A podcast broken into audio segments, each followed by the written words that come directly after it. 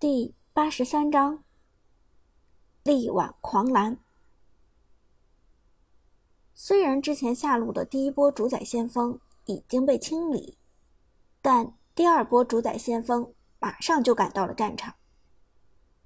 现在的局面对于探路者来说并不乐观。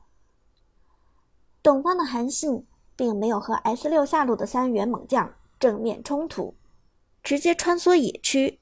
抄小路赶往下路截兵线，而与此同时，上路的程咬金已经被四人在野区抓住。顽强的程咬金开启大招，在爆裂之甲和血魔之怒的装备保护下，做着最后的抵抗。只不过大锤很有意识，他真正的目的并不是从包围圈中幸存，更不是极限反杀秀操作。而是给苏哲的刘备争取时间。探路者不知不觉中被程咬金带了节奏，上路的兵线已经悄悄靠近了防御塔。苏哲的刘备开启一技能，加速冲向上路；二技能使出，快速清理兵线。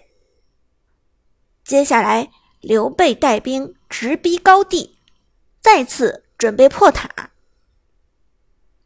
小心刘备推塔！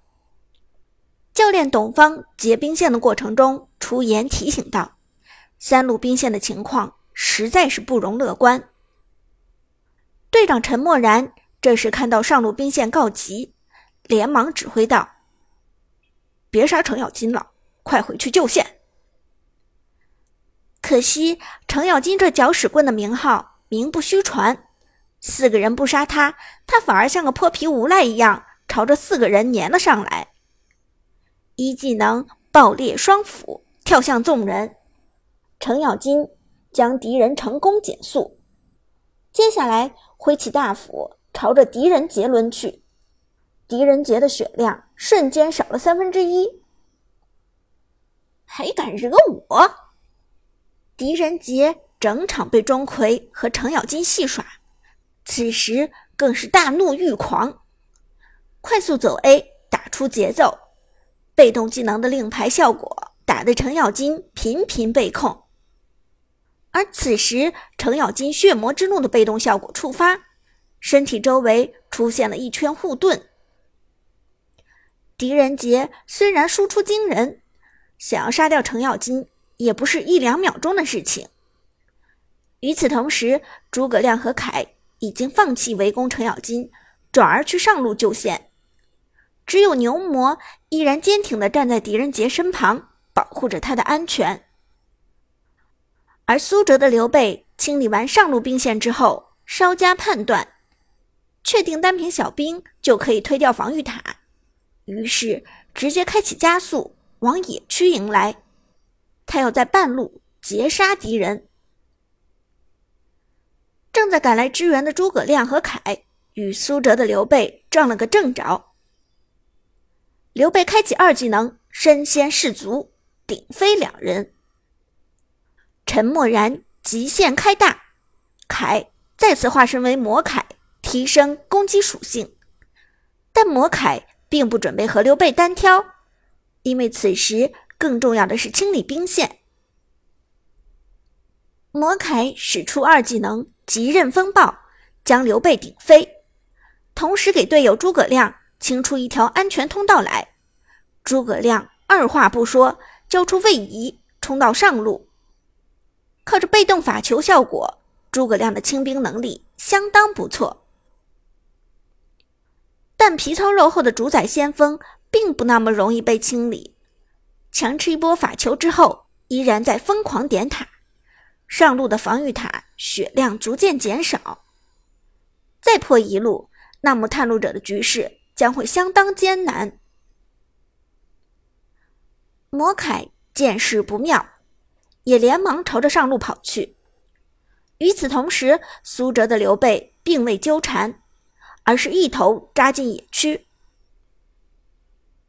探路者的四人抱团已经成功被分割，而落单的队友只有死路一条。此时，大锤的程咬金还没死。这根搅屎棍还在顽强抵抗，而狄仁杰则一心想要击杀程咬金。毕竟这家伙太可恶了。该死的家伙，看你这是死不死！不料就在这时，一个贱兮兮的声音在狄仁杰耳边响起：“送你过马路。”仁德一枪，刘备开启一技能，加速冲向狄仁杰，从背后偷袭，双枪直接打出高额伤害。砰，砰，砰！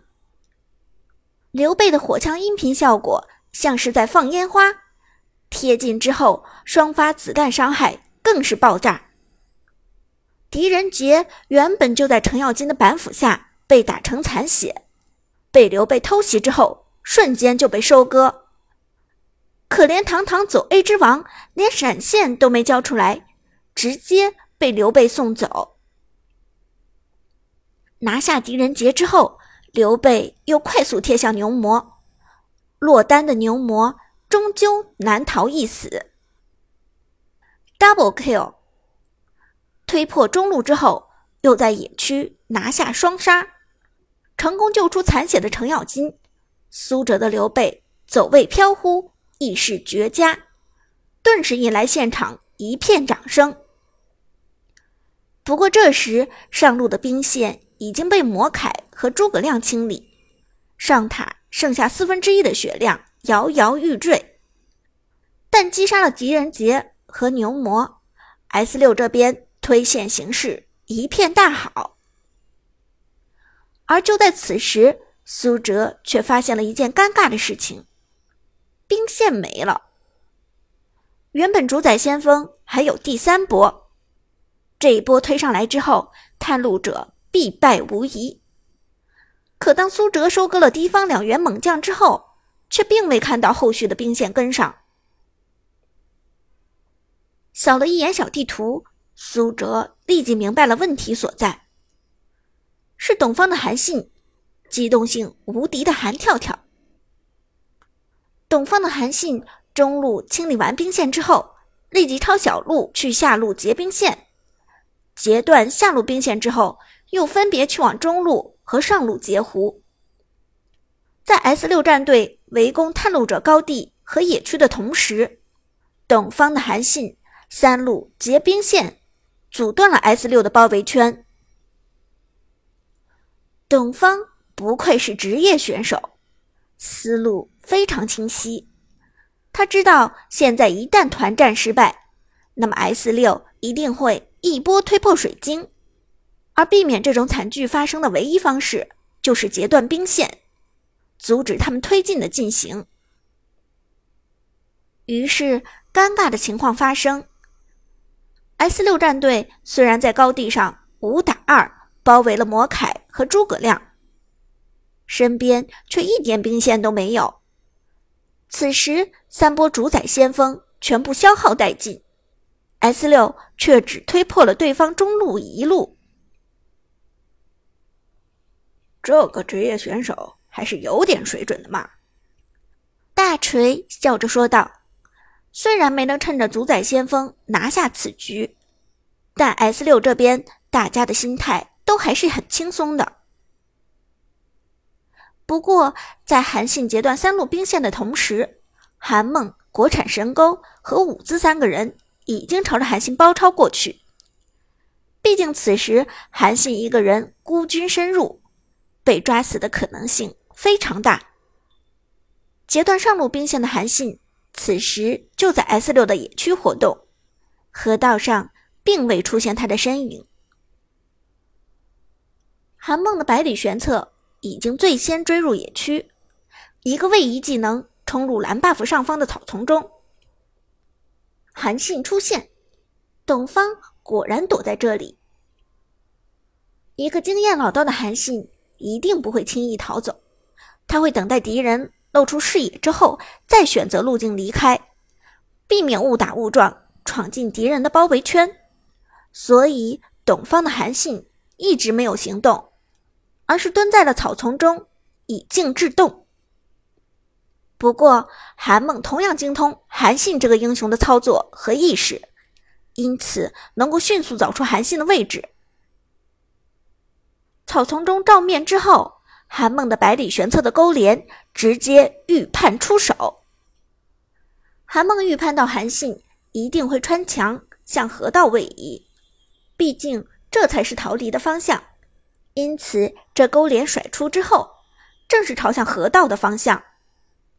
但董方的韩信偏偏反其道而行之，不但没有往河道移动，反而是跳向了 S 六的高地方向。百里玄策的勾连落空，韩猛只好先朝着队友靠拢。毕竟没有勾连的百里玄策，战斗力远远弱于韩信。董方的韩信随时可能跳回来将他单杀。而就在此时，舞姿的武则天却迎着韩信的位置冲了过去。舞姿全场没能收获人头，现在很想给 S 六立功。可惜舞姿却忽略了一个问题，那就是对方是堂堂职业选手，董方的韩信只是在几个国服水准的玩家面前被压制到无法施展，但对付舞姿这样的业余玩家还是绰绰有余的。舞姿小心，韩梦低声提醒道。此时武则天的走位有些太冒失了。虽然这是在 S 六的半区，但 S 六的大部队都还在河道另一侧，没能回来。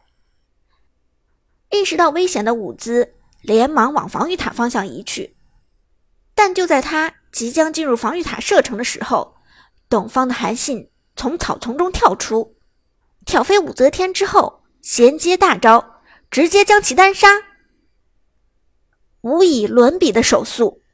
无以伦比的操作。韩信的站位就在防御塔圆形射程的边缘，再向前一步就会被防御塔打中。收割了武则天的韩信连忙往另一端的野区跑去，此时必须要赶紧离开了。但当韩信靠近野区的同时，一条阴森的锁链向他勾来。